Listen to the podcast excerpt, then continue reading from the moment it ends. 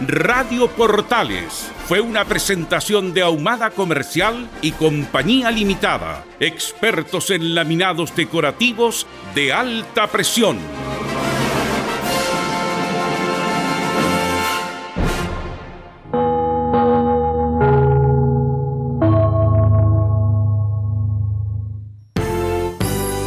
Radio Portales, A continuación, Estadio en Portales. en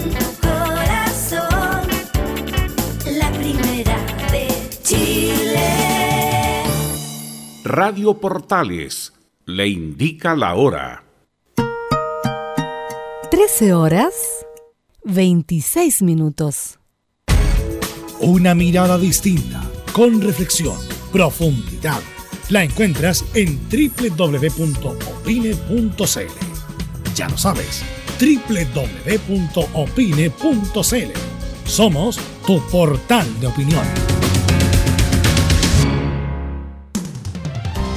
Termolaminados de León, tecnología alemana de última generación. Casa Matriz, Avenida La Serena, 776 Recoleta. Foro 22 622 56 76. Termolaminados de León.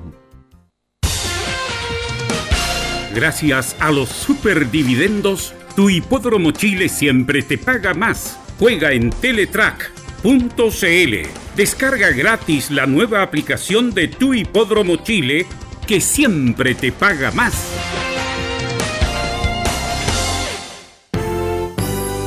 Radio Portales, 1180 en amplitud modulada. Portales. en tu corazón, la primera de Chile. Atención a la red deportiva de emisoras amigas de Radio Portales. Al toque de gong, sírvanse conectar. –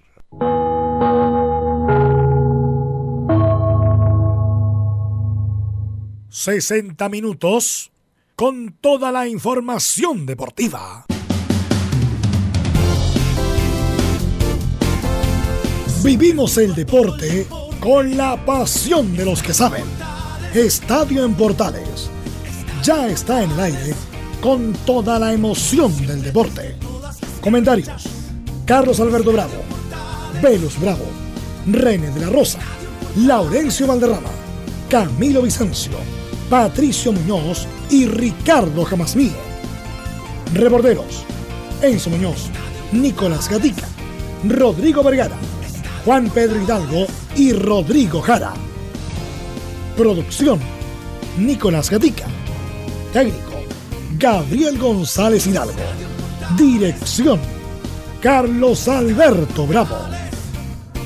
Estadio en Portales es una presentación de Ahumada Comercial y Compañía Limitada.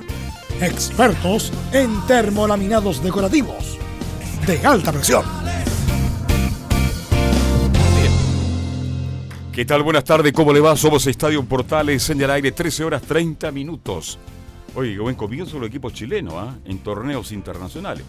Digna actuación de la U, gran actuación de, Calera en el Margarante Fluminense, empató 1 a 1 y ganó Coquimbo Unido.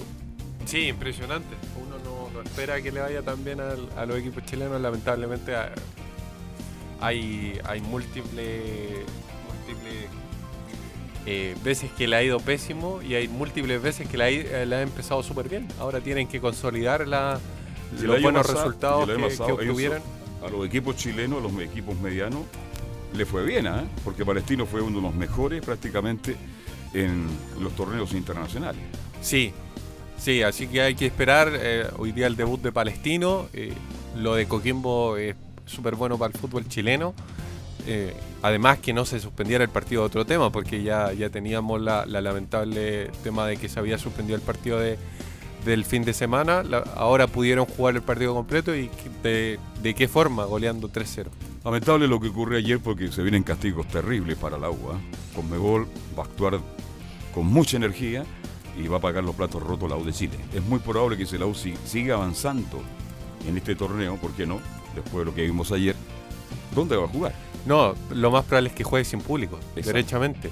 y sanciones económicas, para qué decirlo, pero hay que esperar también. en Hay que esperar. Bien, vamos a ir con titular. Oye, todavía escribe titulares Gatica, está como loco en el día de hoy. Tiene como 150 mil titulares. ¿Qué tal, Nicolás Gatica? Buenas tardes.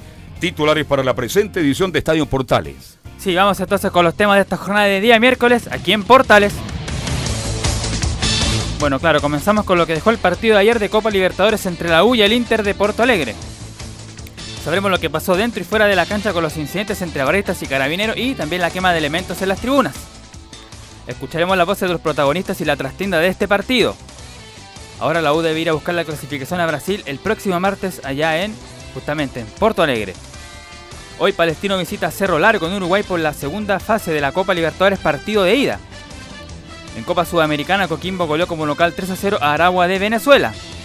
Pinilla que entró en el segundo tiempo y también eh, Corenja se refieren a este buen resultado.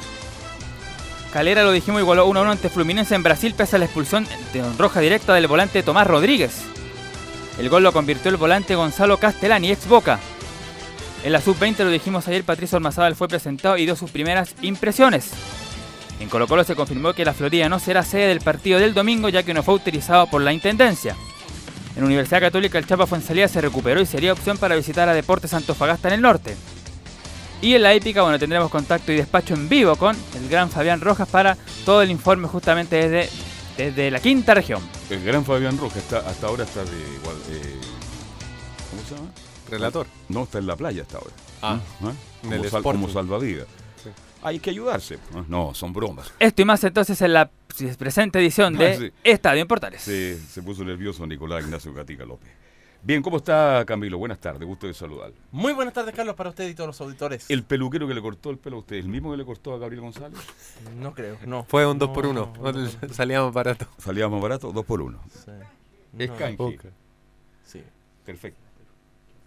Bueno, eh, el partido de la Universidad de Chile, porque que es lo, lo- lo más importante de esta, con esta jornada. Bien, vamos a partir con, el, con Sí, el, no. el resto de los equipos, ¿te parece? Sí. ¿Ah? Este. De todo lo que pasó, porque fue un comienzo para el fútbol chileno. Muy buen comienzo. Bueno, yo creo que inesperado para lo inesperado para lo que se viene viviendo, pensando en que la- el año pasado quedaron eliminados todos rápidamente, pero ahora claro, es solo el comienzo, recién, pero buena victoria la de Coquimbo. Buena, buena, claro. No, yo creo que el empate de, de Cale- Calera, de Calera, con sí. Fluminense en el Maracaná, es el resultado más importante. Y era un partido bastante complejo, sobre todo cuando Flum- eh, Fluminense parte ganando, porque hay que decir que parte ganando por un gol a cero y Calera rápidamente se repone y logra empatar el partido después. Y con Desgraciadamente, Díaz al final, desgraciadamente la, la expulsión de, de Tomás Rodríguez, el hijo del Leo, le termina condicionando porque Calera estaba saliendo, tratando de buscar a, a Fluminense que, que se vio sorprendido por, por una Calera que, que no esperaba muy bien, o sea, no, no sabía mucho de Calera, se, se notaba, los laterales de, de Fluminense no se proyectaban tanto como lo- uno podría pensarlo, pero el, el equipo de, de la quinta región hace un buen cometido. eh, ya no es la primera vez, el año pasado también eliminó a un rival brasileño, de- Sí. posteriormente le tocó otro y ya se complican mucho las cosas, pero Calera está demostrando que puede hacer las cosas bien, al menos el primer semestre porque uno sabe cómo es Calera, lo más probable es que Después termine venden hasta el vendiendo... utilero, pues, ¿ah? Claro. Venden todo en Calera, lamentablemente. Bueno, tenemos reacción a este buen comienzo del fútbol chileno ayer, tanto en Libertadores como en Copa Sudamericana. Sí, eh, el, que, el que habló obviamente fue en el equipo de Coquimbo Unido, que le ganó 3 a 0 al Aragua Fútbol Club de Venezuela. Igual el primer tiempo tuvo varias ocasiones el equipo coquimbano, pero no pudo concretar. Y en el segundo tiempo, bueno, a merced también un poco el ingreso de, de Pinilla, también Está mejoró de- bastante ayer el equipo. Estaba de cumple en martes, cumplió 36 Además. años. ¿ah? Claro. Bien, entonces vamos a escuchar a Cano, ¿le parece? Vamos a es el escuchar a- al arquero Cano el crecimiento de Coquimbo Unido. El club va creciendo a la altura del equipo, así que contento de empezar con este paso bien firme, pero para nada estamos tranquilos para lo que tenemos que ir a hacer allá a la vuelta. No, el 3 a 0 queda de lado, me parece, y el clima también porque afecta a los dos, más, que- más allá de que estén acostumbrados, vamos a estar tres días antes allá y estamos ilusionados por pasar de fase. Todavía no hay un porcentaje abrochado, nada, cero, y tenemos que ir allá con la misma personalidad de la que jugamos acá para poder mostrarle a América lo que es la idea de Coquimbo Unido y cómo va a estar creciendo este club de la mano de sus jugadores, de su dirigente y de sus hinchas. Ahí estaba el portero. ¿Les gusta el portero de Coquimbo, Cano? Juega bien con los pies, ¿ah? Juega bien, pero de repente Es medio, ca- mucho. es medio Sí, canchero a veces, ¿eh? Canchero, sí, sí, abusa mucho. Pero, pero para Sí. Coquimbo es un excelente arquero, Sí. responde, responde bien. Bueno, ya lo, ya lo hizo en el torneo nacional y, y de, repente, de repente es bueno que, que Coquimbo tenga un portero como Cano. Sí, tiene mucha personalidad, es buen portero. Y ahora vamos a escuchar a... Germán Corengia, que es el Corengia. entrenador de Coquimbo, claro. Claro, el técnico dice el partido se jugó desde un comienzo donde queríamos. El partido desde un comienzo lo fuimos a jugar a donde queríamos, en la zona que, que queríamos llevar, sofocarlos y a partir de ahí poder empezar a lastimar. Eh, teníamos en cuenta que también si sucedía eso iban a acumular gente y no iba a haber situaciones capaz de forma directa. Sí, se empezaron a dar cuando ellos también generaron algunos, algunos balones detenidos más que nada y de ahí también pudimos generar situaciones. La tranquilidad total que tenía era que, que el grupo, y lo hablamos en el entretiempo, eh, había que sostener y mantener eh, que iba a llegar el gol. Bien, el partido de vuelta, ¿cuánto se juega la, próxima Sí, semana, no? el día martes 18 de febrero, en dos más, claro. de- En de- dos más. Claro, en dos martes más a, a las 19 con 15, mismo horario allá en Venezuela. Vamos a escuchar también a Mauricio Pinilla, que tuvo, estaba de cumpleaños, cumpliendo 36 hermosos años. Pinilla habla su ingreso desde la banca. La obligación de los jugadores que están en la banca es tratar de dar una, una variante, un- algo diferente a lo que está a lo que está dando el partido obviamente uno cuando está sentado ahí analiza mejor lo que está pasando dentro de la cancha y sabía que, por ahí las pelotas detenidas, eh, arrastrando un poquito de marca y, generando y, poblando seguramente un poco más la zona central del área le íbamos a hacer daño y, lo logramos con, mi ingreso, así que feliz, feliz de haber, de haber, de haber aportado con ese granito de arena, Eh, la verdad que tuvo un mes complicado, entrené solamente dos días con el equipo y me pude meter en la convocatoria, feliz de, empezar a tomar ritmo nuevamente y, tratar de ayudar a mis compañeros. Hoy día el resultado obviamente es contundente, mantuvimos nuestra, nuestra portería en cero y eso, y eso es una ventaja eh, muy positiva para nosotros, pero no definitoria. Hoy día cumplí 36 años, eh, eh, estoy jugando una Copa Sudamericana a esta edad, nunca me lo imaginé, mi idea fue siempre jugar hasta, los 34 años y me encuentro feliz, feliz porque siento que todavía puedo aportar y mientras eso pase eh, sigo disfrutando lo que pasa en la cancha. Sí, pero lo dijo Pinilla, la en, en esa frase dijo, yo pensaba jugar hasta los 34, o sea, ya está pasado, dijo, se reencantó justamente jugando allá en Coquimbo Mauricio Pinilla. Él alcanza todavía para jugar a, a nivel na- nacional, Pinilla, con 36 años. Así que bien por él que siga jugando. Además volvió, porque había dejado Coquimbo Unido Pinilla. Buscó otra alternativa, parece que no llegaron más oportunidades y retornó a un, un lugar tan hermoso como es la cuarta región. ¿Ah? Vuelve y claro, y qué, qué mejor manera de disputar otro torneo internacional también pues, a, a- a esta edad y bueno, pensando que él tiene el, el- el recorrido que tiene él, así que importante y con la opción también de, de avanzar a la siguiente ronda. ¿Quiénes fueron los que marcaron los goles de este partido? Federico Pereira, ex defensor de Huachipato, Víctor González y Rubén Farfán, los autores de los goles de Coquimbo Unido.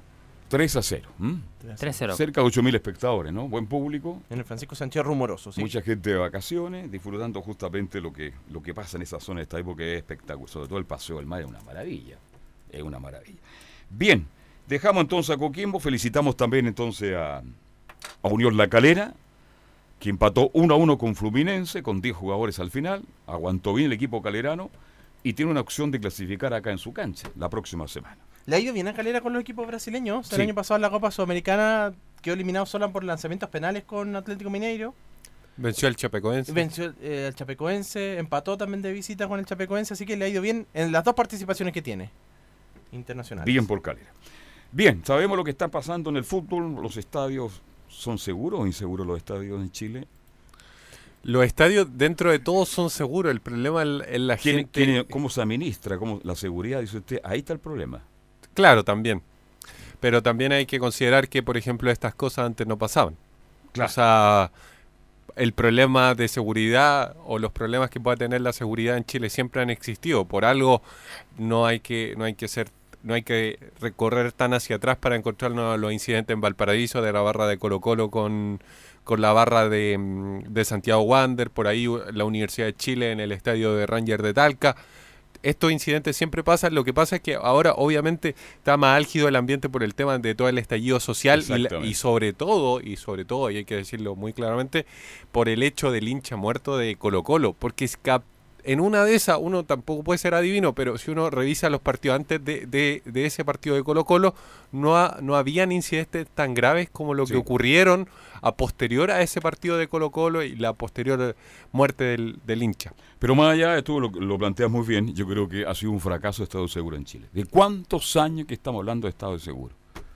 Y resulta que no hemos tenido éxito. Obvio que antes las situaciones que se vivían eran menor, pero pasaban cosas. Pasaban co- Aquí hubo un crecimiento terrible de las barras, de los equipos grandes, y nadie le puso el cascabel al gato.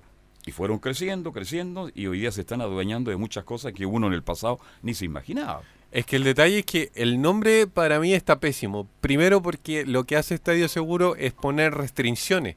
Restricciones al estadio. O sea, que haya más guardias, que haya menos gente. Y al final no hacen un estadio seguro, hacen un estadio relativamente inseguro. Porque si uno ve más guardias es porque probablemente hay problemas. Exactamente. Vamos a escuchar a Cristóbal Jackser, lo dijo bien, lo dije bien. Sí. Autocrítica por falta que ha tenido este plan. Siempre se puede mejorar, siempre podemos perfeccionar los operativos de seguridad. Este es un trabajo coordinado entre muchas instituciones que, que están involucradas. Eh, efectivamente tenemos que ver cómo, cómo ir mejorando y cómo eh, aumentar las condiciones de seguridad dentro del estadio y también cómo, cómo poder eh, identificar, porque aquí hay un, hay, un, hay un proceso de detención y también hay un proceso de, posterior de identificación con las imágenes. Entonces, nosotros la, la mejor herramienta que tenemos eh, tiene que ver con las provisiones de asistir a los estadios. Hoy día en Chile hay más de 4.700 personas que están, que están con algún tipo de provisión de asistir a los estadios y tenemos que seguir utilizando esa herramienta que finalmente eh, es lo que nos otorga la ley para, para poder impedir que estas personas vuelvan a los estadios. Bien. Estadio Seguro, estamos hablando con eh, Jackser. Jackser, aquí, don Cristóbal Jackser. Y teníamos más de don Cristóbal. Dice, jefe, a ver, habló de la autocrítica, ¿no es cierto? Don Cristóbal Jackser, jefe de Estadio Seguro. Lo seguimos escuchando.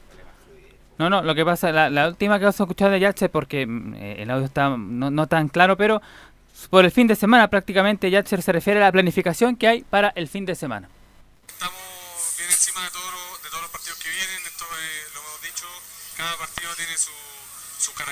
Y, tenemos que, tomar las medidas necesarias para cada uno de ellos, dadas las características que, cada uno presenta.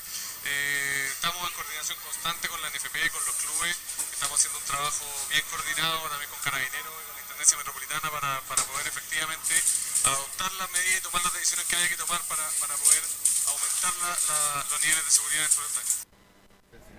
Bien, ahí estaba justamente hablando el don Cristóbal, jefe de Estadio Seguro, que de seguro tiene muy poco en este ustedes hablaban, de- eh, un saludo para toda la gente que escucha Portales, respecto de la seguridad de los estadios. Pero si hay un grupo que quiere hacer daño con el, con el estadio más seguro del mundo, va a hacerlo igual. O sea, los, los estadios en Chile son, entre comillas, modernos, tienen menos de 10 años de data, muchos renovados, muchos remodelados. Pero si hay un grupo y que, que lata hablar de nuevo de esto, ya hemos- hemos hablado tantas veces de la violencia, de los delincuentes, que no están ni ahí con el cambio social, ni reivindicación social, y ni nada de eso, sino estar en el caos permanente y hacer daño por hacer daño. Eh, no tiene nada que ver los estadios. ¿Qué tiene que ver el estadio la seguridad? Si hay un grupo de gente que va inexorablemente a hacer daño igual. Así que tiene que ver más bien con el factor humano, como se dice. Más que el factor de seguridad, ni de logística, ni, ni nada. Porque, insisto, cuando hay un grupo de gente que quiere hacer daño, Lo va a hacer. lo va a hacer igual. Ahora, ¿usted vino el, el reportaje de los Robocó en la tercera el fin de semana? Sí. ¿Qué cuenta ese reportaje? Porque yo acabo de conversar con una persona muy ligada a la seguridad. Tengo datos, pero fresquito en este instante. O sea, no es del fin de semana, pero básicamente lo, lo que señalaba fue, incluso antes de la liguilla, es que son un grupo contratado por la NFP de Sí, alrededor de 100 personas, 150 No aproximadamente. son más que eso. Con eh, instrucciones paramilitares. Deténgase ahí. Me lo acaban de mentir. Son los mismos de ah, chaleco amarillo. Me lo acaban de decir hoy día. No, porque hay una colusión en la seguridad terrible. También hay colusión. Me lo acaban de confirmar. ¿Sabe cuánto ganan estos individuos? Estas personas entre 80 y 100 mil pesos por evento. Y el control, el habitual, el que llega a la una de la tarde como llegaron ayer, O sea, Gana el, vie- 22 el viejito pesos. que se pone de amarillo estaba No, no. Ah, ya. gente joven, gente que Ah, está ya. ligada, pero tengo la información que la traigo Entonces acá. no es lo mismo los chalecos amarillos que me estaba hablando usted, pues. Son es gente que reclutaron de los chalecos amarillos, están ahí Ah, pero espérate, vestidos chaleco- de una pero- manera pero distinta. Pero los chalecos amarillos son, eran civiles. Claro, esos Sí. son los O sea, que están, eso es lo que están ahí en ya, Robocop. son civiles entonces. Son civiles, Bueno. no tienen la preparación adecuada. Bueno, ahí tienen que entonces... Esto lo, lo organizó una empresa para o cobrar sea, más. No, no son los viejitos que No, cortan no, la no, no. entrada. No, no. Ya, entonces, por eso, bueno, habrá que hacer la... Y ayer, ya que hay una crítica al Estadio Nacional, ¿ah? porque cuando hay eventos en el Nacional, que son tantos los eventos que hay en el año, quedan a veces mesas, quedan sillas abandonadas y las dejan ahí, y esos elementos los utilizaron ayer los eh, barristas de la U para quemar. ¿Ah? Para Ah, quemar. Bueno, pero, pero insisto... El Estadio Nacional debe Pero- limpiar el no, estadio, pero sacar todos esos elementos. de eso, está bien que puede tener tu punto, por supuesto. Pero insisto, estos tipos van a hacer daño igual, viejo. Van a hacer daño igual. Hicieron en San Carlos de Apoquindo. Hicieron en el Estadio Nacional. Hicieron ayer. Hicieron con la calera. En Coquimbo ayer, porque no quisieron nomás. Ayer en Coquimbo no hubo, no hubo manifestaciones porque no quisieron, pero no quisieron perjudicar al equipo. Si estos tipos, aunque tenga, eh, qué sé yo, la seguridad máxima, eh, el agente 007, eh, Bond, van a hacer daño igual, Bond. van a hacer daño igual, daño igual. No tiene que ir mucho Le la quiero hacer seguridad. una pregunta, Velus. ¿Hay seguro para saqueo? A ver, muchas empresas, eh, por este asunto del estallido social, tenían seguro contra saqueo. Saqueo y, el saqueo y, vandal, y, y vandalizar los locales. Le salió barato. Porque ahora, a contar de 2020, casi a todas las empresas las primas se les subieron hasta el infinito, porque también contempla saqueo. Por lo tanto, las Ya. primas ahora son muy caras. En el Estadio Nacional, ¿quién te va a asegurar? No, no, no. ¿Quién te va? Espérate, Me ¿quién- refiero porque a raíz de lo que estuve conversando en la mañana, se dice que muchas veces se saquean los supermercados. Pero ahora no va a ser fan- no, ahora no va a ser así. ¿Pero de cuándo? Porque antes no pasaba esto. Claro. No pasaba los Porque saqueos. acá son los seguros contra incendios. Pero ahorita. espérate, antes el año antes del 18 de octubre había saqueos permanentes? No, no. no, no. Entonces Era las normal. primas por saqueo eran bajísimas. Ahora las primas por saqueo en los seguros a contar del año 2020 son altísimas, porque hay hay mucha posibilidad que se siga saqueando, se siga con la violencia permanente en la calle, por lo tanto los seguros van a cobrar mucho mucho más caro para asegurar justamente contra saqueo. Bien, es un tema que quería colocar en la mesa. Este, mm, Ahora, respecto a la empresa, obviamente, si no cumple con los requisitos en el sentido que el personal no está calificado, bueno, el mandante, en- este caso el contratante, la U o el Estadio Nacional o quien sea, La va a tener que la pedir, NFP. va a o la NFP va a tener que pedir que estos tipos, aunque ayer lo hicieron bastante bien, porque hay que recordar que había un tipo, un flight, que empezó a torear a la gente y en vez de, estos gente, los Robocop, en vez de ir a buscarlo inmediatamente, que hubiera sido peor, hubiera sido peor, y sobre todo con el partido en desarrollo, lo esperaron hasta el final, hizo lo que quiso el tipo en todo caso, y después no sé si habrá sido uno de los siete detenidos que se contó ayer el carabinero, y después eh, apagaron el incendio y no llegaron a mayores, porque si estos Rocop van al, al choque cuando estaba en el minuto 38 del segundo tiempo, a lo mejor el asunto hubiera sido mayor.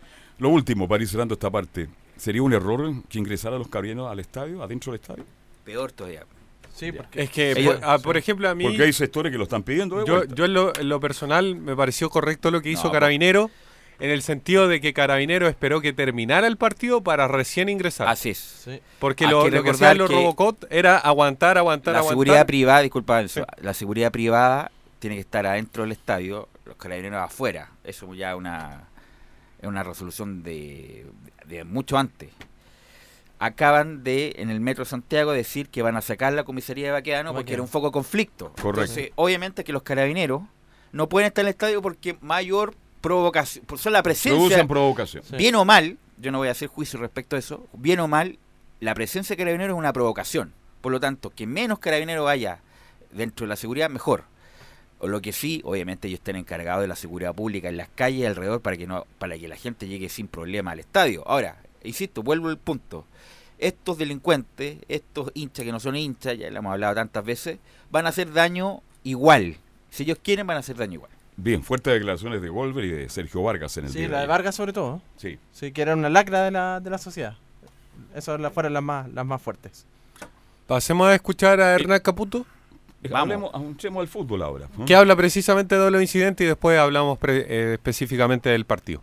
Estoy en contra siempre de todo incidente y, desmanes. Hoy hubo, más de 20.000 personas y creo que por pocas no podemos empañar todo lo que siempre está la gente incondicionalmente alentando. De todas maneras, por supuesto que, estoy en contra de todo lo que fue los incidentes porque estaba muy cerca de- del, comisario deportivo, muy cerca de la terna arbitral y, y conversaban muchísimo para, para ver qué hacían y creo que al final tomaron una buena decisión de terminar el partido. Así es, porque estamos, bueno, nosotros estábamos ayer eh, en la transmisión. Eh, nos escuchó harta gente ayer en- por Facebook también, ¿eh? Muy, sa- agradecemos Sí. la, la audiencia. Eh, Tuvimos una hora por aire. sí, una hora por aire, pero Agradecemos muy- a Carlos Alberto Bravo la gentileza de él se dio ese espacio para Sí, transmitir muy justamente. simpático ese caballero. Sí, muy Muy agradable. amable. Yo para que sí, se muy transmitiera entre las simpático. 7 y las 8. Bien. Eh, lo que quería decir es que cuando estábamos en plena transmisión, que el partido se desarrollaba en forma normal, hasta parece el minuto 38 que empezó lo... Sí, sí. Sí. Eh, bueno, ahí se cambió el foco. Cuando se puso la expulsión de Montillo. No, no, pero No, cuando, fue empezó, cuando empezó el cuando empezaron los incidentes. En el Se ca- 60 parece que fue aproximadamente. sí. Cuando, pero no, pero Ah, los incidentes. la expulsión de cuando Montillo el empezó- ponte 65. que Montillo- lo de la expulsión de Montillo una- es un asunto del fútbol, ya. Se eh, cometió una torpeza, listo. Pero se cambió el foco cuando empezaron los incidentes. La gente empezó a mirar al lado sur. La banca, Caputo, incluso estaba, miraba más al incendio que a la propia cancha. Nosotros mismos nos empezamos a distraer respecto de la, del relato, la transmisión misma. Y uno no se puede extraer por este hecho lamentable, vergonzoso, patético, que cada vez más enluta a, a Chile. No tiene nada que ver las demandas sociales, ni la mejorar las condiciones laborales, ni el sueldo mínimo, ni las pensiones, ni la educación, ni la salud, con estos cuatro flights, seis flights que vinieron a hacer daño. Y lo más probable, Enzo, amigos, que a la U le vengan las penas No, del infierno con lo, con lo que pasó ya. Es casi un hecho que Universidad de Chile va a sufrir, al menos si es que si es que logra pasar la fase esta fase previa, los partidos de la U van a ser sin público y la sanción económica hay que, que esperar cuánto cuánto va a Lo ser. que sí me llamó la atención es la como la solicitud del, de la gente de Inter. Oye, así como Kiko, a- acusete carecuete, Mm. es evidente lo que pasó. Es evidente lo el- la- ya certificó lo hecho en la Comebol, por lo tanto ellos de oficio van a tener que sancionar a la U. Pero que el rival empieza a pedir eh, sanciones o, o- o que prácticamente la U se le proscriba de la competencia internacional, eh, me parece acusete carecuete, como diría Kiko. ¿Cómo fue la expulsión de Montillo? Usted con Odep. En el fondo eso también ayuda para que ah, se expulsara al jugador de la U. Y lo dice muy bien ahí este Montillo. Sí, una de las cosas que, que termina desfavoreciendo a Universidad de Chile, y muchos lo señalan así, fue el grito de los jugadores, porque es más, eh, Y Coudet, estaba desesperado, saltaba. Eh, Bueno, che, pero tiene amarilla, sí, tiene amarilla, échelo. Pero es normal, en Coudet, ¿Ah? no, Sí, es, sí. normal. Eh, pero por favor, ¿de qué estamos hablando? Hay, hay peores que se mueven a San Paolo y Becachese, se mueven más que Coudet. escuchemos otra de Hernán Caputo que dice que la llave quedó abierta.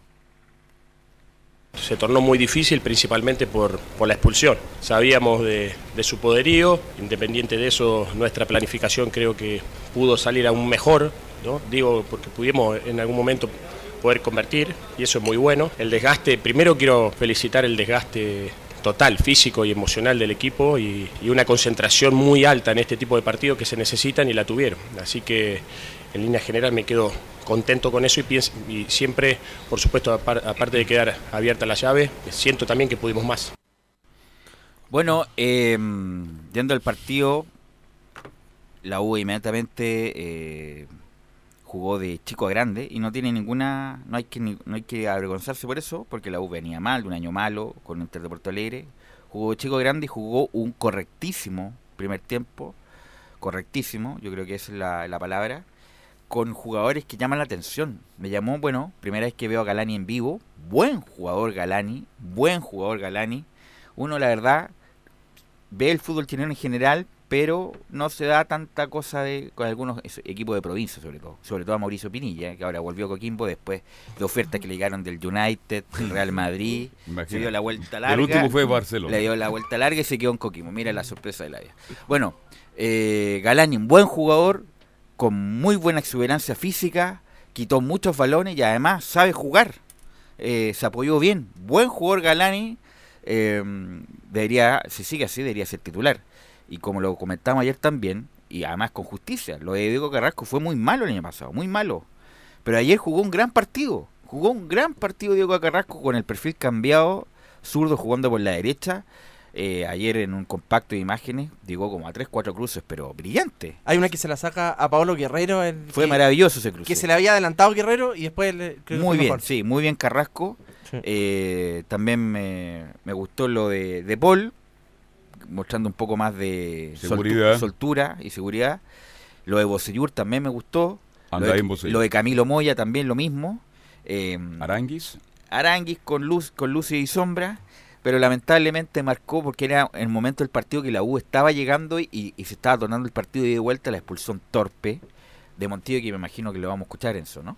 Sí, pero escuchemos antes una de Diego Carrasco que habla que habla Hernán Caputo sobre el rendimiento del jugador azul. A veces no, no, no me gusta hablar individualmente, el, tra- el trabajo del equipo fue muy, muy bueno, ¿no? Pero la verdad que fue un punto muy alto. Diego en el partido, primero que me, me pone muy contento por él, ¿no? Por supuesto, por esta oportunidad. Y bueno, eso, eso habla de, de la competitividad que tiene este equipo y de las ganas siempre de jugar. Ahí escuchamos precisamente a Hernán Caputo que hablaba sobre Diego Carrasco y la última para finalizar, Larry Bay, Joaquín Larry Bay, el delantero centro. Deténgase ahí. ¿Le gustó la re- A mí me gustó. No, pero insisto, un hombre nueve que, que ocupa, ocupa el rol de nueve, probablemente, del rol, del rol clásico del nueve, de estar metido en los centrales, de ir a pivotear. No tiene mucha movilidad, obviamente. Eh, creó espacios para Enrique, sobre Pero todo. con, en los, con los pies no es tan torpe pero, pero, pero no es un tipo eh, muy talentoso, la verdad. Es un tipo normal de correcta técnica, pero no un tipo talentoso como Gustavo Canales, por ejemplo. Claro. Que sabía jugar, que se enganchaba, que, Mora. que él armaba juego. Es un 9 clásico, eh, que, tam- que tampoco es torpe con el balón, pero no es un talentoso tampoco. Pero, Pero le, faltó, un- le faltó, un yo creo, un poco más de movilidad. No obstante, insisto que tuvo la mejor ocasión de gol en su cabeza después de una gran jugada de fútbol. Pelotazo cruzado de, de Moya del centro hacia la izquierda, Bocellur. El control de Bocellur, la verdad, una delicia. Y manda un centro muy bien tirado, borde interno, pasado al, al- prácticamente al punto penal. Y la Ribey como que calcula mal. Y al calcular mal se, se tira de paloma y ahí pierde una gran oportunidad la U. A Joaquín Larry Bay que dice pudimos haber ganado. de que pudimos haberlo ganado. Le- Obviamente cuando nos quedamos con 10 hizo muy cuesta arriba, pero, pero me voy con la sensación de haber haberle plantado cara a un equipo poderoso de América, con la sa- satisfacción de, de haberle hecho un partido de igual a igual. Así que nos vamos eh, con la sensación esa y con la, con la esperanza de hacer un buen partido y lograr la clasificación. Creo que no es imposible, por supuesto que es complicadísimo, pero como te dije, me parece que hicimos un partidazo y, y hasta merecimos el triunfo. No vamos, no vamos a jugar a Brasil la clasificación este, con un 50 y 50. Ahí escuchábamos precisamente a Joaquín Larry Bay, el 9 junto con Angelo Enrique. ¿Le sorprendió algo de Inter, Belú? Eh, me sorprendió lo poco profundo que fue. Eh, además, escuchando a Caudet después. Eh, llegaron ¿qué, toda la qué tarde, ¿eh? partido vio, viejo? O sea, obviamente que tuvo más la pelota, pero fue poco profundo. La única jugada de gol fue la de, de Nilsson, después de un centro de, de el central argentino. Cuesta. Cuesta. Fue la única jugada peligro de gol, pero profunda. Y el cabezazo de... Eh, pero le pegó mal la primera, el primer tiempo. Pero fue lo único, mucha circulación de balón, de Alessandro, obviamente con eh, gotas de su gran calidad. Pablo Guerrero muy bien marcado por Carrasco, mm, del Pino Mago alternó buena y mala, pero no fue un... por supuesto que tuvieron mal la pelota, pero no, pero no fue un, un, un- un- dominio... Hay una que saca inc- Rodríguez, No fue ¿eh? un dominio incontrarrestable. La U después del, de que se le, que le expulsa a Montillo, obviamente, trata de contener nomás y ahí prácticamente sale a pelotazos. Pero por eso, la, la- lamentablemente, la expulsión de Montillo marcó el, el partido. Sí, pues él dice que, que De Paul fue el arquero, la figura, pues y De Paul Sí. sacó una, una sola. Sacó una tremenda Sí, el cabezazo a a, ver, sí. a Paolo Guerrero. Fue una etapa extraordinaria de, de, de Paul. Escuchemos a Jaxer, el jefe de estadio seguro, que habla sobre una probable suspensión del Estadio Nacional. No sé de, de- de dónde sacaste el, el tema de la suspensión. Nosotros estamos, vamos a evaluar efectivamente lo, lo ocurrido hoy día, lo ocurrido en el, en el partido con Curicó, para efectivamente establecer sanciones eh, que pueden llegar a ser el, el jugar sin público o jugar sin público en algún sector. Eh, eso es en materia de estudio, esto está muy fresco, tenemos que, que analizar todos los hechos ocurridos. Ahí escuchamos. Probable suspensión, pero solamente es jugarse en público. Lo no que es dice él. Lo que dice. Puede haber hasta cambio de escenario. No, es que es diferente, porque estamos hablando de estadio seguro que se va a meter lo más probable con el tema No, pues de... estadio seguro es interno. Interno, sí. Chile, Chile. Chile, Chile, Sí. Chile. La Conmebol Limita, puede con, Pe- limita cosa. con Perú, con Claro. Bolivia y con Argentina. Eso es Chile. El problema es que la Conmebol puede tomar otra determinación. Muy distinta. Que sea lo más No, pero es que empieza gradualmente. Empieza multa económica o empieza comisión público y después eh, tiene que cambiar la localidad. Empieza gradualmente la. Y Chile ha cambiado de localidad varias veces. ¿Mm? Sobre todo a nivel de selección. Bueno, le pasó con Colo Colo en la Sudamericana del 2000. No, pero selección ha jugado Ah, nacio- selección en también, Nacional y sí, Monumental, sí, de sí. esas dos partes nomás. Exacto. Sí. Eh, la posible llegada de Casanova, que es un hecho. Casanova era el gran proyecto de O'Higgins hace 10 años. Sí, señor. Luis Casanova, hijo de un jugador de fútbol Sí, también. Casanova, volante número 6. Yo no lo tuve, la, ah, parece que sí. era- Jugaba de 6. Claro, era el gran proyecto de O'Higgins, Roberto Hernández, que hay que, cre- que creerle hasta la mitad a Roberto Hernández nomás. Si quiere hablar con él, vaya al café. Eh, Está ahí en el Paseo Ahumada todas las tardes. Un, un tipo que vive tranquilo, Roberto Hernández. Está muy gordo. Millonario. Eh, pero no tiene, mal, no tiene nada de malo. Eso siempre habló de Casanova, que era el gran proyecto del fútbol chileno. No sé qué le pasó en el camino que se anduvo perdiendo. Y ahora en Temuco hizo una gran temporada en primera vez. Hizo una muy buena liguilla, incluso hizo un gol. Y como la U tiene acotadamente, el, el- no tiene cupo extranjero, tiene que necesariamente buscar un chileno. Y Casanova me parece un buen nombre. Ojalá que pueda dar el salto ahora en la U. Es un buen nombre para complementar esa defensa que estaba media coja. 27, 28 años. 27 años. 27 nació el año 92, ¿no? 92. El El, año- 1 de julio del 92. Digamos que Casanova yo lo conocí jugando de volante, ¿ah? Y ahora se retrasó como zaguero central y juega. No, pero hace tiempo que está jugando Sí, central. hace tiempo que está jugando ahí, pero vamos a ver qué pasa con él. pero es buena noticia lo de Carrasco, que ya puede ser un Carrasco, Osvaldo González y Luis del Pino Mago, que Luis del Pino Mago es rapidito, eh, anticipa bien, pero abusa de ese toquecito insulso, sobre todo el- en la salida. La U perdió dos balones importantes de no mediar justamente el cruce de Carrasco, lo hubiera pasado mal la U. Para consignar la, llegada de Luis Casanova es que hoy se está haciendo los exámenes médicos y en las próximas horas debería estar firmando por Universidad de Chile un año, es un préstamo con opción de compra y lo otro es que Lucas Alarcón partiría precisamente a préstamo al cuadro de Temuco para que llegue Luis Casanova. Bien. Vamos a hacer la pausa, 14 horas ya con 3 minutos y seguimos avanzando en Estadio en Radio Portales le indica la hora.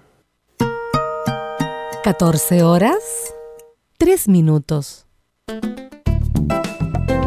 Comercial IAC Compañía Limitada. La mejor calidad mundial en laminados decorativos. Comercial IAC Compañía Limitada es Vertec en Chile. San Ignacio 1010, Santa Rosa 1779, Avenida Mata 446 y Portugal 501. Comercial IAC Compañía Limitada es Vertec en Chile.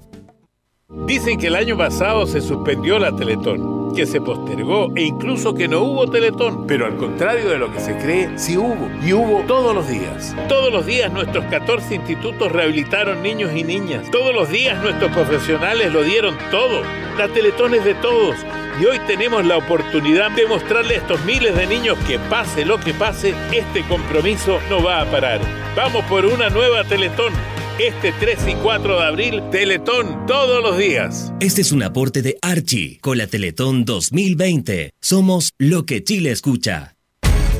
Una mirada distinta, con reflexión, profundidad. La encuentras en www.opine.cl. Ya lo sabes, www.opine.cl. Somos tu portal de opinión. Termolaminados de León, tecnología alemana de última generación. Casa Matriz, Avenida La Serena, 776 Recoleta. Foro 22 622 56 76. Termolaminados de León. Visita www.radiosport.cl, el sitio web de la Deportiva de Chile. Programas, noticias, entrevistas y reportajes, podcast, radio online y mucho más. Todo lo que pasa en todos los deportes lo encuentras en www.radiosport.cl. La Deportiva de Chile en Internet. Radio Portales en tu corazón. La primera de Chile. 14 con 6 minutos. que ¿Usted quiere enviar un saludo? Sí, están pidiendo por interno a Nicolás Valdés, que estuvo ayer con nosotros en la transmisión del partido de Universidad de Chile. Claro, claro, por supuesto. Nicolás, el galleta Valdés, ¿ah? Qué bueno para la galleta, ¿ah? Pero si era lo único que comido en toda la tarde. Sí, pero está bien, no se puede comer 4 o 5 paquetes de galletas. Yo estaba más desconcentrado, más que por los incidentes, por la forma en que comía galleta el amigo Valdés. ¿ah? Buen muchacho, ¿ah? Sí. Buen muchacho. Es hincha de Palestino, ¿ah? No, lleva Por eso le digo, por favor. Sí, o sea, Nico, un saludo. Gusto de saludarte. Bien. Cantemos todo de Arica Magañán en Nicolás Catica. Claro, Colo Colo que sigue en la misma tónica de todos estos últimos días desde el, desde el partido con Palestino, que fue la última vez que habló el técnico Mario Salas y los jugadores principalmente, porque Mario Salas habló también el día domingo tras la derrota frente a Cobresal, pero más que nada por un tema reglamentario obligatorio, que si no hablaba iba a estar expulsado para el próximo partido. Pero jugadores, no, no, no ha habido ninguna declaración, solamente estuvo Mike Nichols el día jueves pasado y ayer que estuvo Harold Mike Nichols, pero que habló solamente del fútbol femenino, no nada sobre eh, el fútbol ¿Tanto le afectó la derrota con Cobresal? No, sí. Eh, por el, el- lo que ocurrió la semana por pasada con el supuesto, hincha de por Colo Colo. supuesto, si eso es lo que el problema de Colo Colo no ha querido entre comillas meter las patas comunicacionalmente solamente salió un comunicado de la de Colo Colo lamentando el hecho del hincha fallecido y que la típica que se lleguen las últimas consecuencias y se Ah, los esa más hechos y todo. vieja. Uf. pero ni, ni un jugador públicamente ni el técnico ni nadie públicamente se ha manifestado sobre el hecho justamente para no porque es tan sensible el tema entonces cualquier cosa se puede Malinterpretar. malinterpretar Claro, y como ha sido la tórica, lo único que se va a seguir escuchando que debiera hablar mañana como todos los días jueves es Mario Salas, pero también obviamente la parte futbolística ya pensando en el partido del domingo frente a Audax. Pero hay una, hay una noticia. Que no se va a respecto- jugar allá. Hay una noticia respecto del, del plantel, Nicolás Gatica. Bueno, hay, hay, hay varias noticias, pero la primera, claro, la digamos la positiva, porque Marco Volados, el delantero de Colo Colo proveniente de Deporte Antofagasta, va a renovar, o renovó, por cinco años, de hecho ya está la foto ahí con la firma y todo, renovando, así que va a estar ya cinco Bastó años tres, más en, en Colo. Colo. No, pero Volados. Viene jugando bien de Antofagasta. De, ahí Católica, llamó la de atención. De Católica, acuérdese que, que Sí, fue, cuando fue Católica. Católica. Sí. Volado. Volado hizo gran campaña en Antofagasta. Después tuvo un Colo Colo, no anduvo bien. Y Colo Colo extrañamente se lo prestó a, a Católica. Y ahí anduvo bien. Fue incluso llamado por Reinaldo Roda. Hizo un gol en un amistoso. Eh, Marco Volados tiene 23 años. Es joven, ¿ah? Es joven. Eh, ahora recién está alcanzando su madurez. En Colo Colo ha sido de lo mejorcito. Tiene una velocidad que no hay en el fútbol chileno. Por lo tanto, hace bien Colo Colo en, entre comillas, reforzarlo si es que algún equipo del extranjero se lo quiere llevar. Claro, y hablamos de la mala noticia. Bueno, podrá decir que es mala, no sé, pero tiene que ver con la parte ofensiva nuevamente de, de Colo Colo. ¿Qué Recordemos pasó, que Gatica? Paredes está lesionado, ya lo sabemos. Sí, También está hace tiempo que lesionado, está lesionado Paredes, Nicolás ¿no? Blandi está lesionado. También lo sabemos hace 20 años. Que Por ahora, Blandi, ¿ah? por ahora la única opción, claro, de hecho yo lo comentaba ahí por fuera con otras personas. ¿Y cómo está el Mati? De los nueve que, que ha traído los equipos grandes, so- eh, ha sido de excepción Blandi porque llegó lesionado. Eh, la Ribey, bueno, ya ha hecho cinco goles. San Pedro hizo hasta un gol de taco, pero Blandi, claro, no, no ha podido todavía.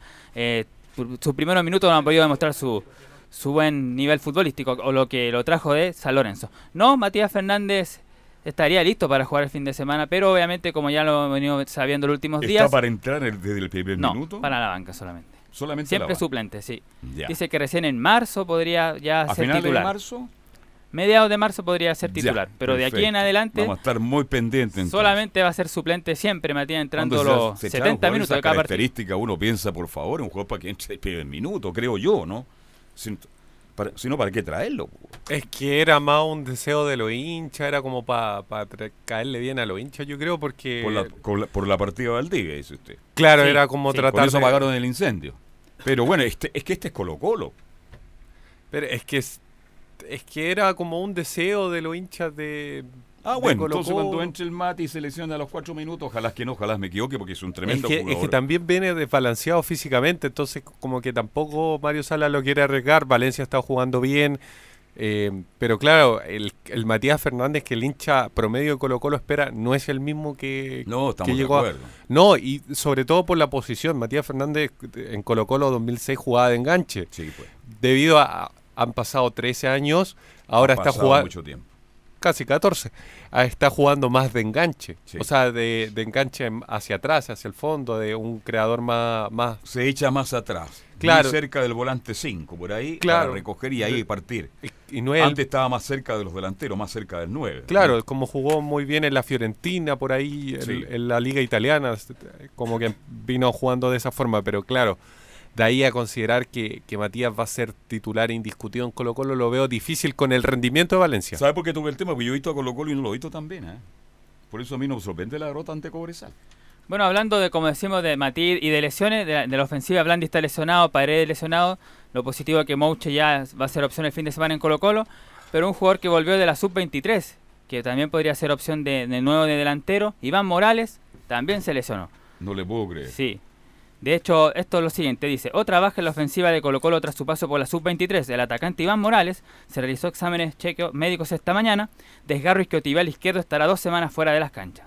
Así que otra opción que tenía de 9 también se, se va en Colo Colo. Ya tiene a Blandi, Paredes, Morales. Solamente le queda Parragués como número 9. Disculpe, Blandi, ¿cuánto va a estar afuera? Estaría ¿Qué- qué es lo que le pasó a fines de febrero. Un desgarro tiene. Chuta, ya. El peor momento. ya. Si él venía con problemas de Argentina. Mm, cuidado, ¿ah? Eh, No, eh, pero el desgarro es distinto de tener algún problema articular, tiene que estar descompensado. Igual que lo de Matías Fernández, y me llama mucha atención, lleva descompensado como cinco años. Pero eso es lo que estoy Se- comentando. Venía de la Fiorentina, se lesionaba, estuvo en el Milan. Matías Fernández estuvo en el Milan, a pesar de que el Milan viene... Pero el Milan es en el Milan. Tiene prestigio. Independiente que esté mal ahora, no sea el, el grande de Europa como fue fue en su momento, pero llegar al Milan siempre es importante y Matías Fernández estuvo un semestre. Un semestre marcó un golazo, sí, pero sin pena ni gloria, no, no lo supo aprovechar. Después se fue al Necaxa, jugó poco, siempre con algún chispazo, chispazo de su gran talento, Tiro libre. por supuesto. Y qué decir, no hemos hablado aquí hasta el hartazgo, lo de Colombia fue muy malo. Fue el, el- era el sueldo más caro del fútbol colombiano, el Junior de Barranquilla. Y Comesaña, Julio César Comesaña, el uruguayo, mucho tiempo radicado en Colombia, ídolo en Barranquilla. Lo único que quería que Matías Fernández terminara su relación con, con, con el Junior. Y ahora Colo Colo todavía no puede engancharse.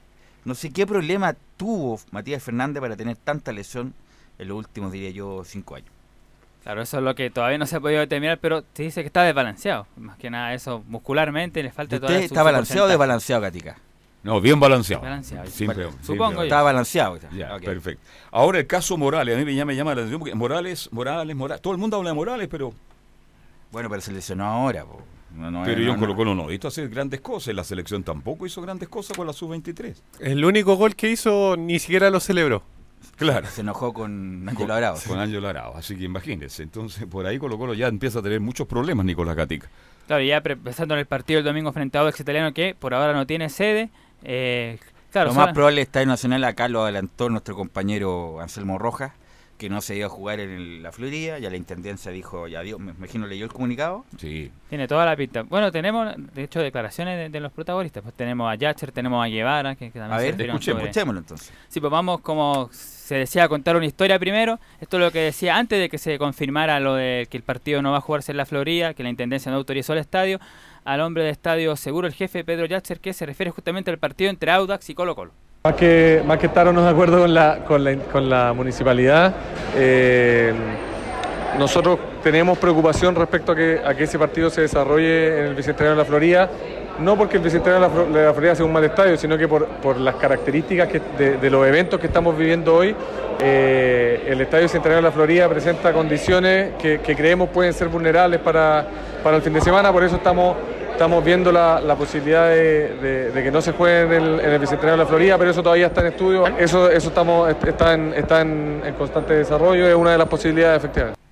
Al final donde dice que está en desarrollo y eso es la posibilidad de que se, de que se juegue en el Estadio Nacional.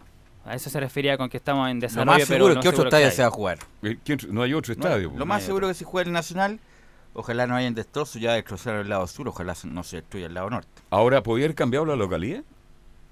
¿De qué? Pero hay que acordarlo con la NFP y no da el tiempo. Que Bueno, ¿ah? ¿qué dice Pedro eh, perdón, Yatzer sobre opción de invertir la localidad? Esto es. Yo lo he dicho en, en varios medios, hoy día creo que no, no podemos descartar ningún tipo de, de decisiones ni medidas.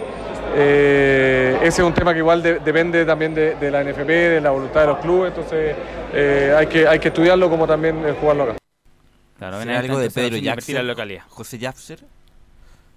¿Será algo de Pedro Yapser?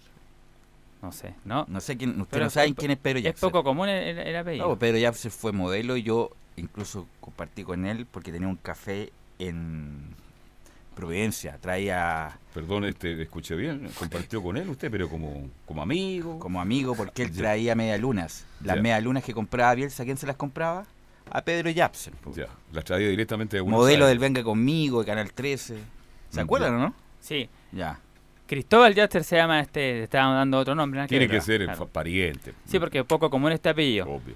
Y la última de, de Cristóbal llama. se refiere a una pregunta que se ha dado en el último tiempo de que los carabineros están fuera de, de los estadios y se le consulta a él opción de que carabineros pueda volver a los estadios. Mira, hoy día lo que estamos haciendo tiene que ver con, que actúe primero la, seguridad privada, por eso los clubes tienen que, tienen que desarrollar un mejor perfil y contratar mejores guardias para que efectivamente ellos puedan, puedan actuar y ser eh, un factor útil dentro del estadio. Eh, y, la, y la idea es que Carabineros actúe cuando la seguridad privada se vea sobrepasada. Hoy día estamos en esa línea y es lo que hasta el momento vamos a mantener. Claro, se mantienen igual por ahora, primero los guardias privados, los encargados de la seguridad y después si pasa a mayores, ahí tienen que intervenir la fuerza pública, como lo dice Yatsen ahí. Bueno, va a pasar como en Argentina, que antes la, la seguridad estaba a cargo de carabineros.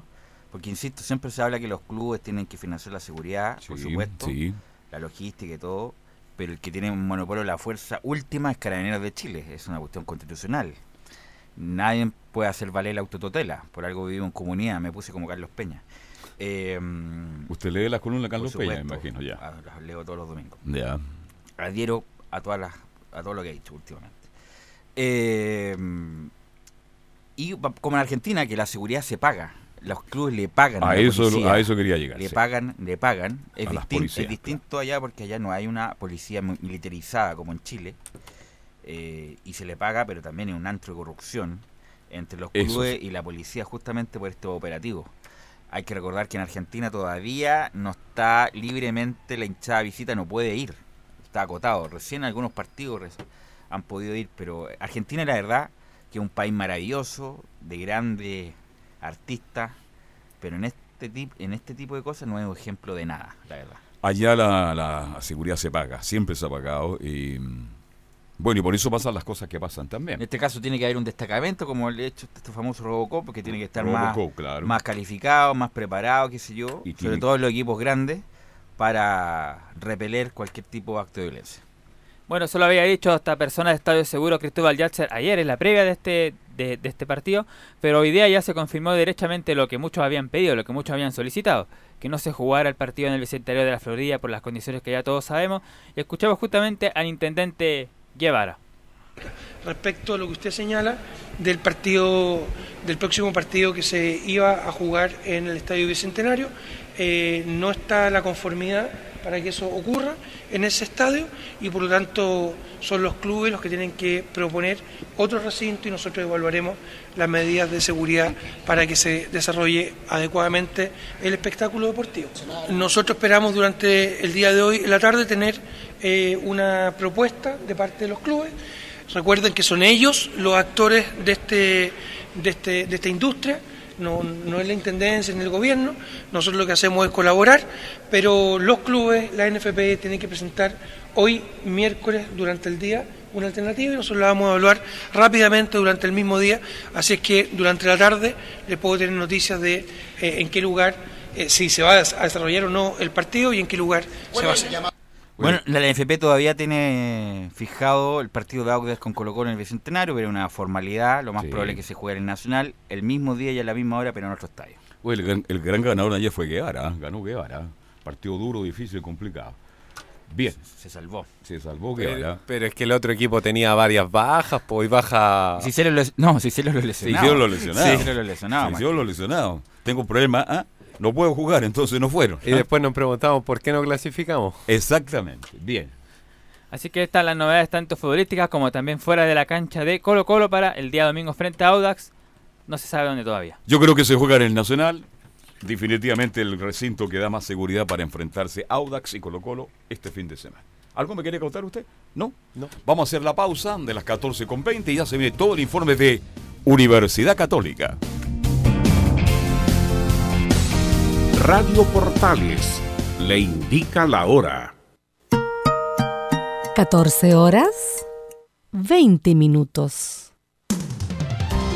Termolaminados de León, tecnología alemana de última generación. Casa Matriz, Avenida La Serena, 776 Recoleta. Foro 22 622 56 76. Termolaminados de León.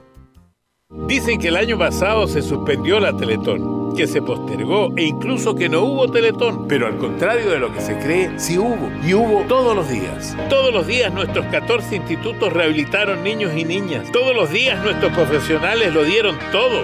La Teletón es de todos.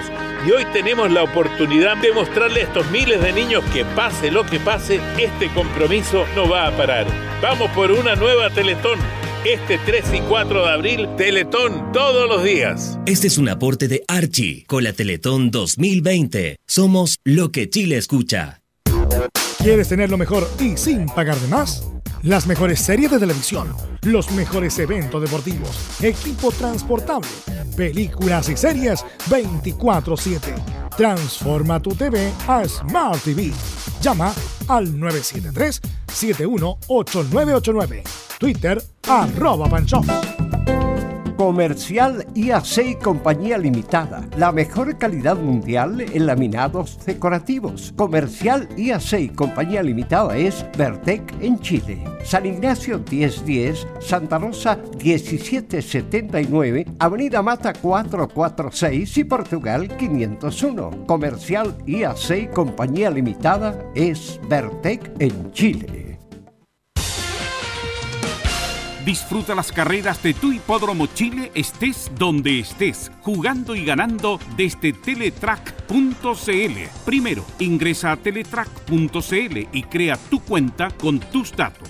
Debes ser mayor de 18 años. Segundo, abona dinero desde tu tarjeta de crédito o cuenta bancaria a través del sistema WebPay. Tercero, juega de forma rápida, simple, segura y sin costos de mantención. Solo debes indicar el hipódromo, luego la carrera, el monto a jugar, la apuesta y el caballo. Finalmente, debes confirmar tu apuesta. Cuarto, si quieres retirar dinero, debes ingresar a Retiros. Luego debes ingresar tu RUT y el monto que deseas retirar. Finalmente, confirmar tus datos bancarios para que posteriormente se genere una transferencia directamente a tu cuenta. Ahora ya estás listo para jugar las carreras de tu hipódromo Chile desde teletrack.cl. Y recuerda que gracias a los superdividendos, tu hipódromo Chile siempre te paga más.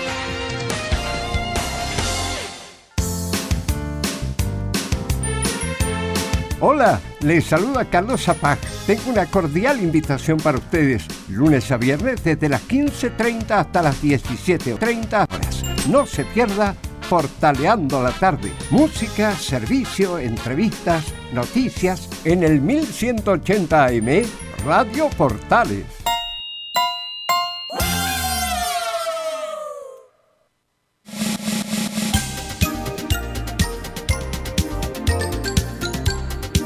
Radio Portales, en tu corazón, la primera de Chile. 14 horas con 24 minutos, estadio en Portales, verano, ¿ah? Verano, calor.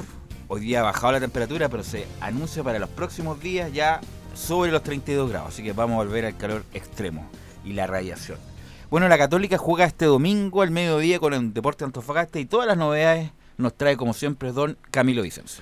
Y que la Católica podría tener la recuperación ya de José Pedro Fuensalida, que está entrenando, y César Pinares, que no estuvieron, César Pinares que no estuvo en los dos primeros partidos y José Pedro Fuenzalía en el último. Pero para este ya deberían estar, ahí hay que ver si ingresa José Pedro Fuenzalía, lo más probable es que sí, como lateral derecho. Y César Pinares también ahí tendría que sacar a, sacaría buena nota porque estaba, estaba ocupando esa, esa posición como interior por, por derecha Diego eh, Buenanote. Así que esas serían las dos grandes novedades del equipo cruzado. Que hoy día tuvo el segundo entrenamiento de la, de la semana y tuvieron una actividad ahí de estas actividades sociales que tiene la Católica, pero en San Carlos de Apoquindo entregaron becas para niños que han superado el cáncer. Así que ahí estuvieron, eh, de hecho estuvo José Pedro Fuensalía en esa en esa actividad como capitán del equipo de la, como capitán del equipo representando a la Universidad eh, Católica. Y precisamente fue José Pedro Fuensalía el que, que habló tras esta tras esta actividad y, la, posterior a la, a la práctica y se refirió a la evolución de su lesión. Bien, bien, ya empezando a, a entrenar de, de manera progresiva, esperando obviamente la evolución para, para estar este fin de semana, que, que es un partido importante, tercera fecha de visita y, nada, yo creo que el, equipo está bien, viene de dos triunfos y tenemos todavía harto crecimiento, así que con ganas de estar y de poder colaborar con el equipo. Claro, y va a presentar a Deporte Antofagasta, que también viene de dos triunfos en este inicio de campeonato. Contra. mm, El último fue contra Deportes La Serena en condición de, de visita el triunfo de Deportes Antofagasta. Así que eh, duelo hasta el momento de jugadas dos fechas de 12 líderes del, del campeonato. Eh, José Pedro Fuensalía también habló de, mm, del equipo, de, cómo se ha visto el sistema el- hasta el momento, las do- jugadas 12 fechas de- del campeonato. Eh, habló sobre mm, el juego de- del equipo. Creo que el, el inicio del torneo ha sido complicado en base a, a que todavía nosotros estamos eh, desarrollando una nueva idea de juego con un nuevo cuerpo técnico. Creo que hemos hecho buenos partidos en, en líneas generales. Con Colo Colo hicimos un buen partido en semifinal de Copa Chile, que, que por ahí merecimos más. Y después en el torneo con Wander fue un partido muy apretado, pero eh, también en el global creo que fuimos merecedores en el triunfo por la amplia diferencia que, que podríamos haber hecho si estábamos más finos en el marcador. Y el fin de semana creo que también eh, fue un partido, creo que la, la parte externa nos afectó mucho más. O sea, el ambiente de, de un partido en San Carlos se vio afectado por todo lo que pasó y eso también creo que, y, y estoy seguro de que influyó directamente en, en el desarrollo del juego, más allá de que, de que lo ganamos y eso es obviamente mérito de los jugadores. Ahí está el reconocimiento también de lo que puede haber Por sucedido también. supuesto, Sí. por supuesto. Lo mismo que pasó ayer En el- Nacional, eh, lo, lo vieron la gente de la Católica, mucha gente también del, Ahora lo van a funar, Kings, ¿ah?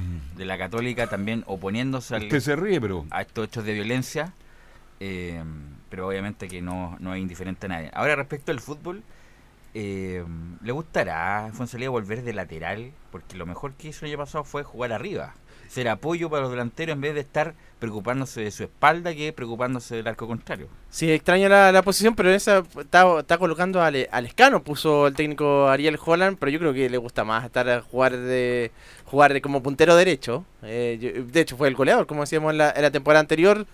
Pero Es ahora que se está- acostumbró porque ya lleva mucho tiempo y ahí le ha ido muy, le ha ido muy bien. Pero claro, pero la posición que venía ocupando, sí, yo creo que le gustaba más. eh, no, no lo ha explicitado. Cuando parte fue en salida, parte Sí. de No, de eh, volante por la derecha, Volante por la exacto, derecha. delantero. delantero, entonces después bueno, después, baja. obviamente por su exuberancia física, eh, jugó de lateral mucho tiempo, eh, pero lo mejor que ha hecho es, bueno, y además fue titular de la selección, la Copa América Centenario, donde anduvo muy bien, lo mejor de Fonsalía en su carrera fue de eh, extremo, como se dice ahora, por la derecha. Vargas al medio y Sánchez por la izquierda. Y eso significó que fuera Boca. Sí.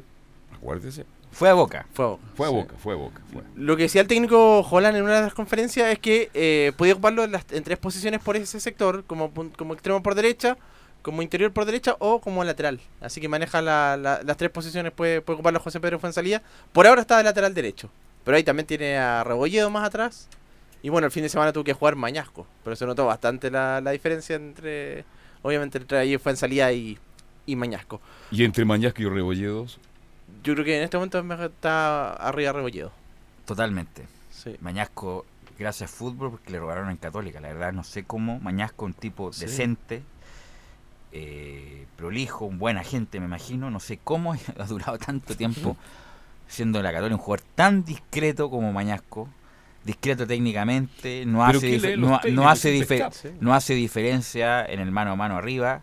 Un tipo que es, es un correcto defensor, pero De eso hay mucho en el fútbol chileno, pero bueno, el fútbol a veces tiene estas cosas. Yo creo que va a ser Hay que recordar que Sí. Mañasco se fue a Holanda. A Holanda.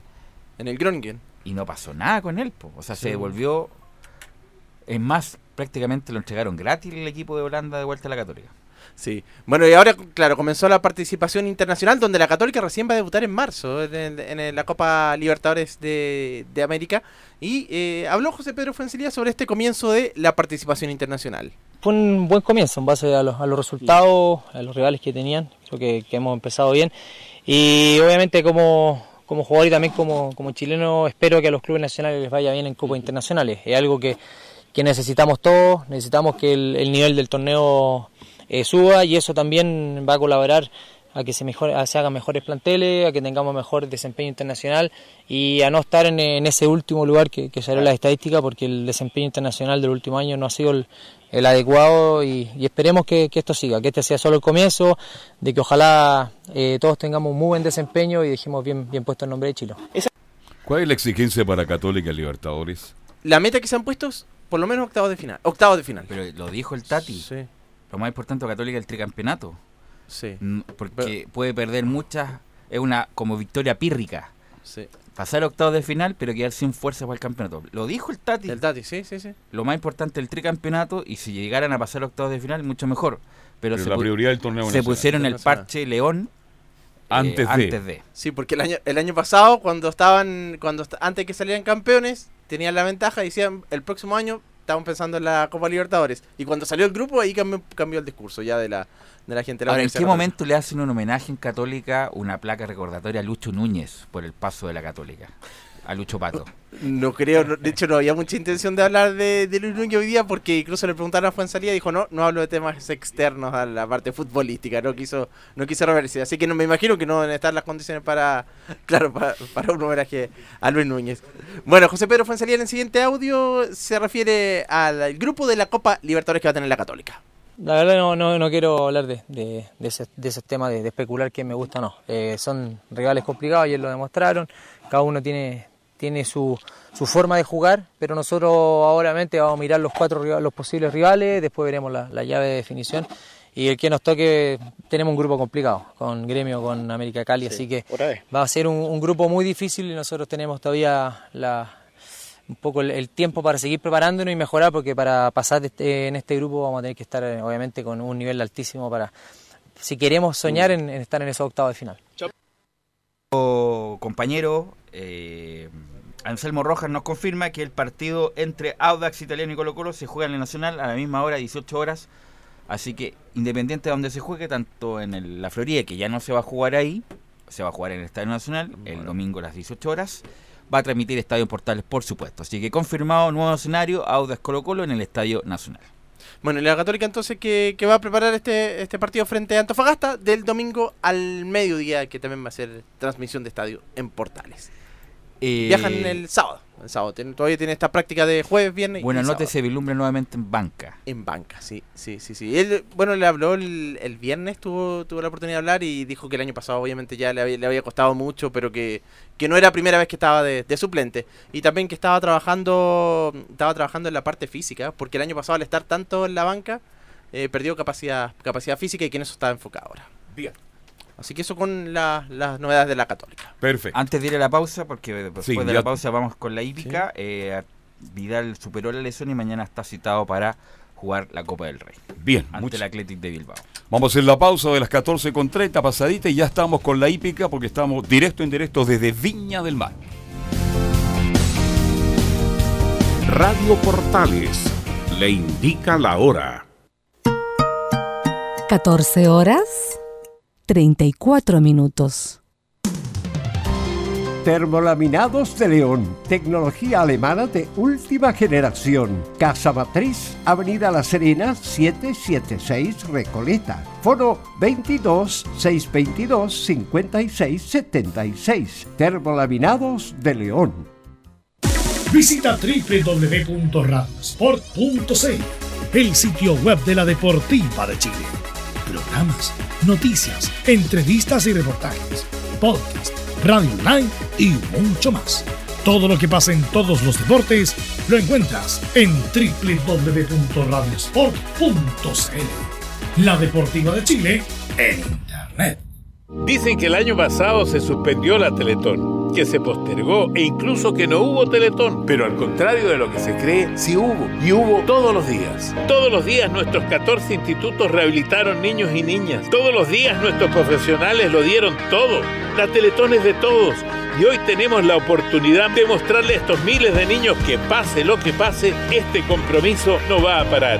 Vamos por una nueva Teletón. Este 3 y 4 de abril, Teletón todos los días. Este es un aporte de Archie con la Teletón 2020. Somos lo que Chile escucha. Comercial IAC Compañía Limitada. La mejor calidad mundial en laminados decorativos. Comercial IAC Compañía Limitada es Vertec en Chile. San Ignacio 1010, Santa Rosa 1779, Avenida Mata 446 y Portugal 501. Comercial IAC Compañía Limitada es Vertec en Chile. Gracias a los superdividendos, tu hipódromo Chile siempre te paga más. Juega en Teletrack.cl. Descarga gratis la nueva aplicación de tu hipódromo Chile que siempre te paga más.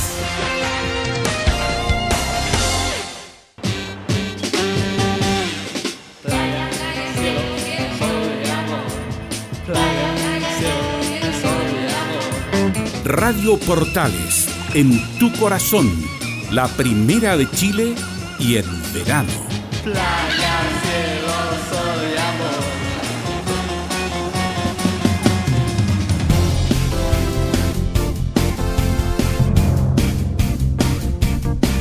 Bien, y en este bloque de deportes en Estadio Portales, de inmediato nos vamos con Fabián Rojas, el globito, para que nos cuente todos los detalles, todo lo que está pasando en el mundo de la hípica. Tengo entendido que usted está hoy día en Viña del Mar, la ciudad de Jardín, ahí en el Sporting. ¿Cómo te va, Fabián? Buenas tardes.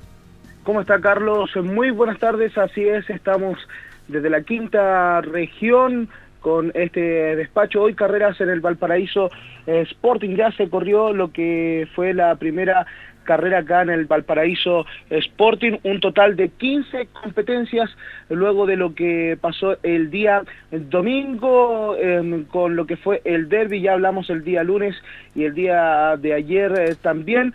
El día de ayer eh, le hacíamos eh, mención con respecto a las cartas que podrían eh, nombrarse para el latino. Eso le vamos a estar comentando en un ratito más. Antes le quiero comentar que el día lunes, ayer no nos quedó tiempo para comentar el triunfo de Shanghái. Carlos, la victoria de este defensor del estud, eh, los tanderos de don Javier Said. Don Javier Said, eh, que también pertenece al directorio del club de Palestino. Don Javier Said, de una familia muy reconocida en el ámbito empresarial, Carlos. Sí, señor, lo conocemos, es un gran, gran, gran empresario, ligado hace mucho tiempo a la hípica, ¿no? Claro, y el año pasado con esta ejemplar Shanghái buscaron eh, ganarse un grupo 1, un clásico de envergadura, sin embargo, eh, en el principio de año anduvo muy bien, sin embargo, decayó en la segunda parte del año, sin embargo, ya acá en el Club Hípico de Santiago, volviendo a la pista de pasto, pudo lograr victoria en el clásico Misteres en 1300 metros eh, en el Club Hípico de Santiago eh, que está en Avenida Blanco Encalada. Javier Ignacio Guajardo se lució en el sillín de la bandera del Estud Los Tanderos que, que prepara Eduardo Lab. Justamente fue con Eduardo Lab con quien conversamos y escuchamos la, las impresiones a continuación acá en Estadio en Portales. Muchas gracias. Una muy linda carrera. Eh, Shanghái en una modalidad que le, le acomoda mucho, viniendo en las primeras posiciones. Y que trae su costumbre a atropellar, logrando un tercer lugar. eh, bastante conforme con, con el resultado de las dos yeguas. Ha corrido en los tres hipódromos, Shanghái ha corrido en Viña, ha ganado grupo en el hipódromo y acá también figuró. Y creemos que es una pista que, que le acomoda mucho el, pasto y lo ha hecho bien. Corrió la polla, fue una carrera de las más irregulares, pero las demás han sido figuraciones. Así que contento en este nuevo camino. La anterior en unos contratiempos llegó en cuarto lugar, le dieron el tercer lugar. Y bien, ahora le tocó correr más limpia, una carrera con Guajardo que ya la conocía y estábamos muy confiados que podíamos obtener el triunfo. Los tanderos es, eh, un sabor especial. Son 20 años al lado de don Javier Said y merecido triunfo para él. Eh, además ganó la debutante de John, así que todas las felicidades y un día muy bonito para el estudio.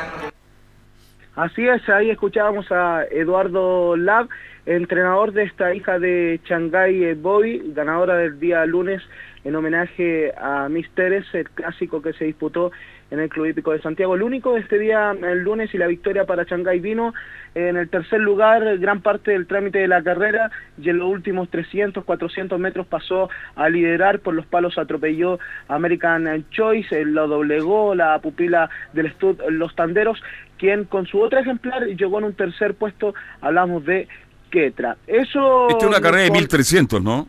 eh, de, de 1300 metros, claro, Carlos, un clásico que siempre se disputa en estas fechas en homenaje a una gran exponente del Club Hípico de Santiago eh, años atrás y es por eso que se entrega este homenaje eh, en reconocimiento a Miss Teres en el Club Hípico de Santiago. Javier Ignacio Guajardo, el pulga que ha estado bastante bien. A él le cuesta mucho lo que son los kilos. Un jinete tiene que estar lidiando dentro de los 50 kilos hasta los 60 para poder eh, Ah, correr. de- de- deténgase ahí, esta es una buena pregunta.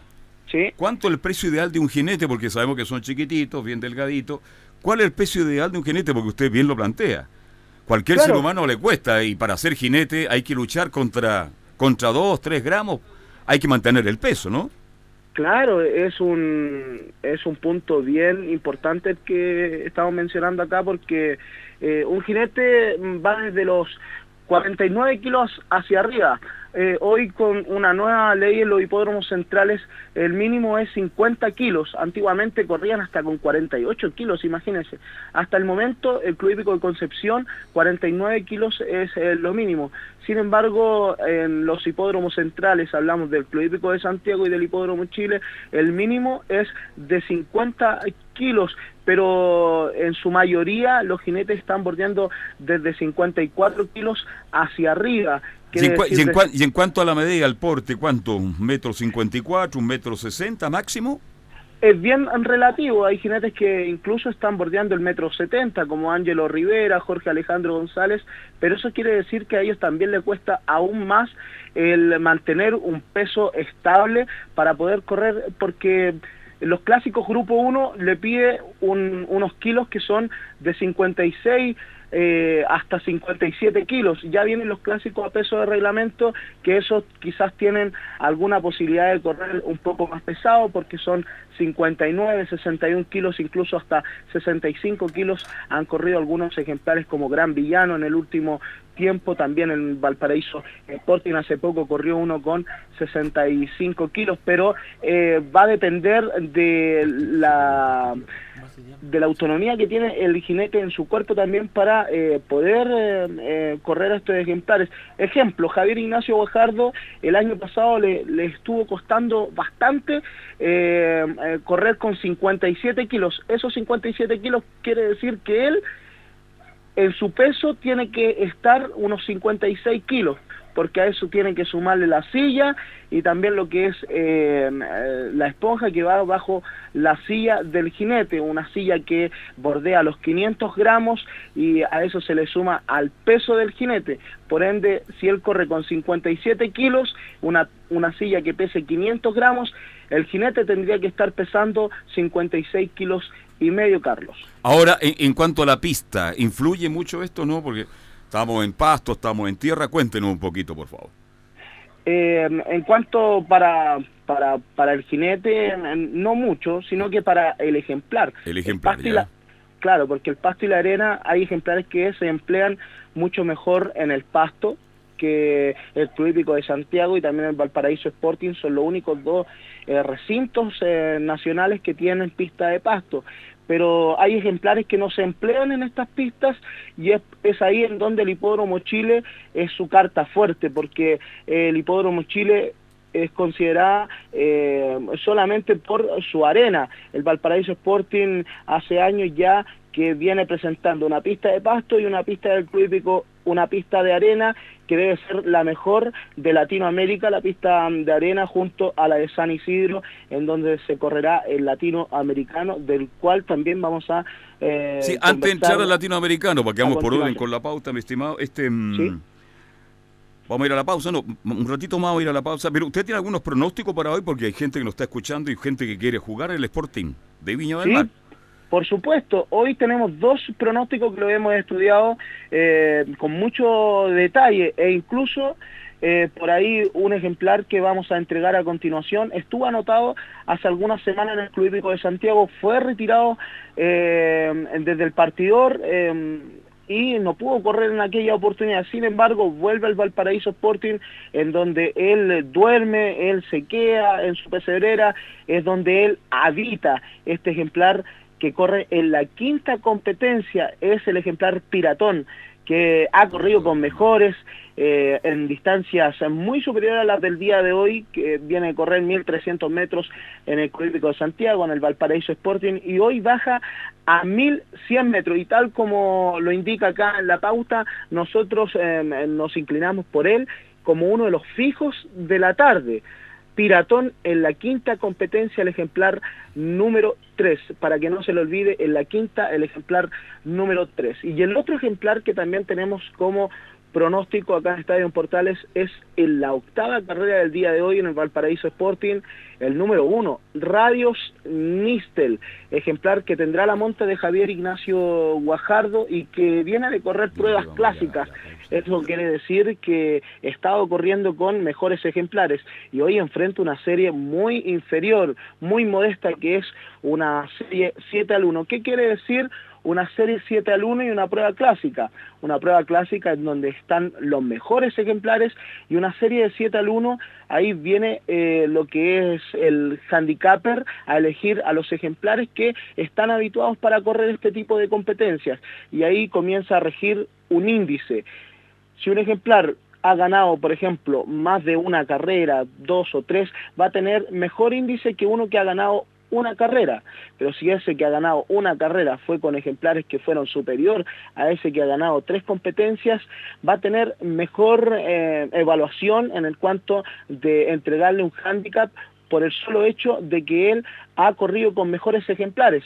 En este caso, Radio Nistel viene con eh, unas eh, competencias clásicas, pero también no fueron muy buenas sin embargo, corriendo handicap ha tenido buenas presentaciones y por ahí con un reajuste de no haber corrido en algunas semanas, él baja un ajuste que lo deja con 7 en el índice 7 y hoy corre en la serie 7 al 1, muy favorable para este pupilo de Luis Catena en la octava competencia, Carlos. Ya, vamos a hacer la pausa y después nos metemos ya en el latinoamericano, porque ya tiene fecha, 14 de marzo, ¿no?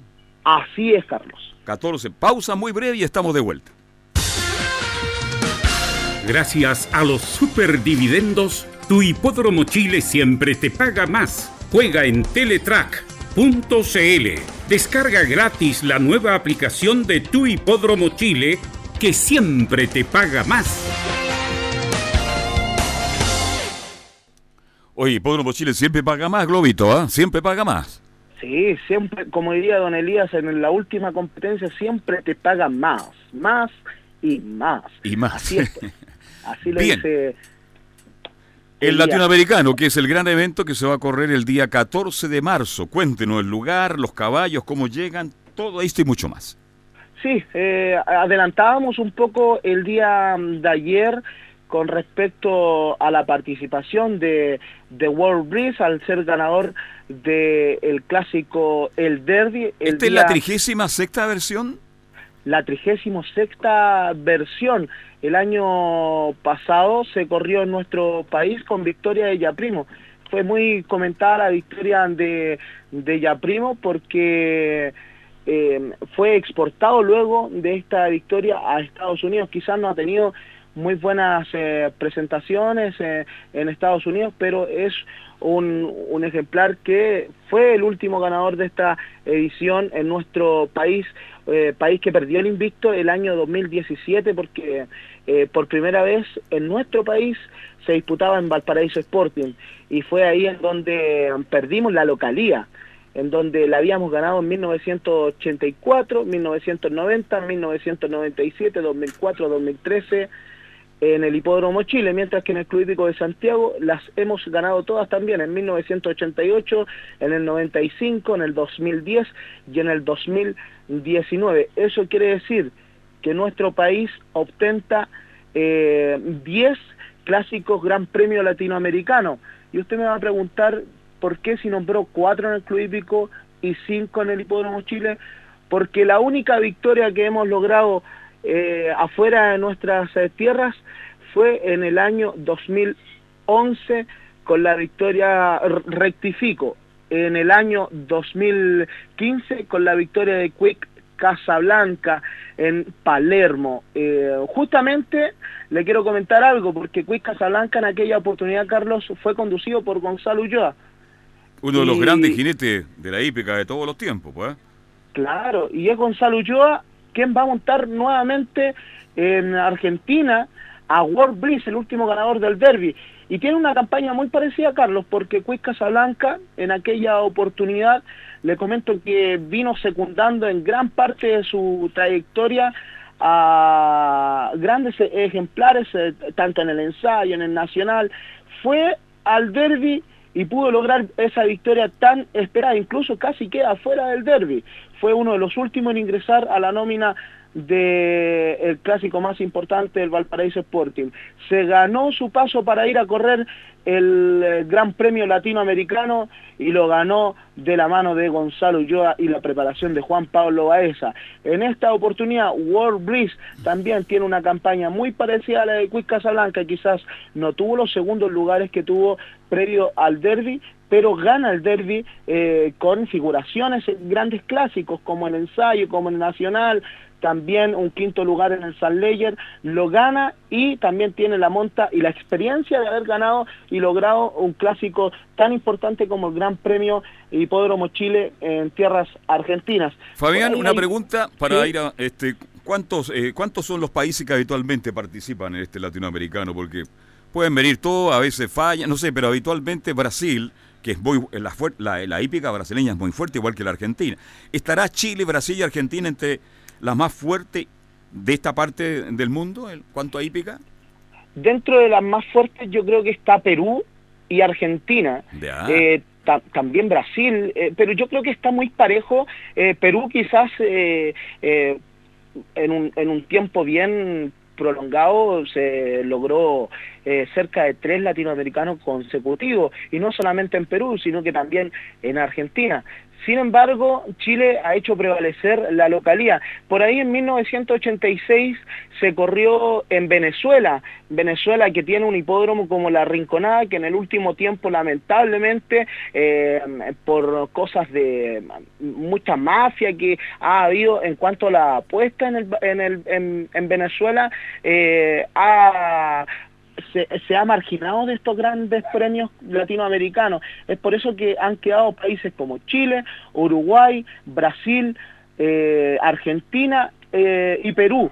Son los países que siempre están eh, corriendo este tipo de clásicos que por ahí tiene un favoritismo Brasil con un ejemplar que ganó el Carlos el Carlos eh, Pellegrini de la edición pasada, un clásico que es a escala internacional y que fue eh, victoria para un ejemplar brasileño eh, y que es el mismo ejemplar que va a ser favorito de muchos medios para el Gran Premio Hipódromo, el Gran Premio Latinoamericano. Estamos hablando del portugués Na Naoa Domais con el jockey Carlos Labor, quien ganó eh, la edición pasada del Carlos Pellegrini, un clásico que eh, tiene mucho eh, mucha historia con la hípica chilena, con, la, con las participaciones del Gran Ducato años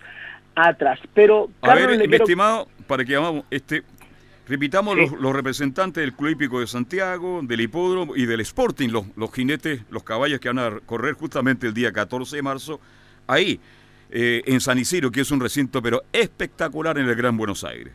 Así es, eh, Carlos, justamente íbamos a comentarle eh, aquello en su 36 sexta versión del Gran Premio Latinoamericano. Ya la delegación chilena se encuentra confirmada para disputar el 14 de marzo este gran premio que reúne a los mejores exponentes de la hípica latinoamericana. Masterpiece ha sido el nominado por la entidad de Blanco, Encalada y Molina del Club Hípico de Santiago. Masterpiece que es quien llegó tercero en el gran, eh, clásico disputado el día domingo en el derby, un ejemplar que ganó el gran clásico Coronación disputado en el Club Hípico de Santiago, que venía invicto luego de haber sido había ganado cuatro carreras consecutivas y es el nominado por el Club Hípico de Santiago, mientras que el Hipódromo Chile, al no haber sido ratificada la victoria de El Barrero y haber sido medicamentado, ha decidido optar por Savitar. Muchos se preguntan de los hípicos, pero ¿por qué nombraron a Savitar si es Viña Marino? Savitar en su debut fue en donde ganó en el Hipódromo Chile, eh, este ejemplar los eh, Leones en su primera aparición como Stud ya están dando de qué hablar en la hípica nacional y ahora en la hípica internacional con esta nominación de Savitar, quien sería conducido por Jorge Alejandro González el próximo 14 de marzo. Eh, Jorge Alejandro González entonces sería quien eh, va a conducir a este Savitar. Mientras que Masterpiece, como le hacíamos mención por el Club Hípico de Santiago, Kevin Espina y el último ganador del Derby World Breeze con la monta de Gonzalo Ulloa. Los tres exponentes que tiene el Club de Santiago. Pero antes, Carlos, eh, le cuento que el propietario Leonardo Lillo del Estud 18 Greco, del ejemplar Gran Greco, estaría evaluando la participación para correr el Gran Premio Latinoamericano tendría que desembolsar de su bolsillo 25 mil dólares. Eso quiere decir aproximadamente una suma de 17 millones de pesos el eh, propietario Leonardo Lillo del ejemplar Gran Greco. Bien, estamos cerrando ya. Mañana lo vamos a tener acá en vivo y directo, ¿no? Así es, por supuesto, estaremos desde el estudio también con el análisis de lo que acontecerá el día de hoy en el Valparaíso Sporting. Tendremos todo lo del Sporting mañana, directo en directo acá en el Estadio Portales, en el espacio de la hípica. Oye, eh, eh, lo pongo entre la espada y la pared. ¿Cómo relataría usted los últimos 300 en latinoamericano? A ver eh, últimos 300 metros por el centro Savitar. Mantiene el primer lugar por fuera Naudo Mais a corta distancia. Naudo Mais al primer lugar por fuera el ejemplar de Chile World Breeze. Alcanzando paso al primer lugar y gana World Breeze de Chile latinoamericano en su trigésimo sexta versión. Segundo Naudo Mais de Brasil. Tercero el chileno Savitar. Algo así. Y último, Gatica. Bien, gracias Fabián Globo Rojas. Mañana, directo en directo, seguimos con el mundo de la hípica en el bloque deportivo de Portales en Estadio Protal. Chao Fabián, que tengas buena tarde. Muchas gracias Carlos. Chao, hasta mañana. Hasta Nosotros le decimos chao hasta mañana a las 13 horas con 30 minutos. Siempre junto a todo el deporte. Estadio Portales. Fueron 60 minutos con toda la información deportiva. Vivimos el deporte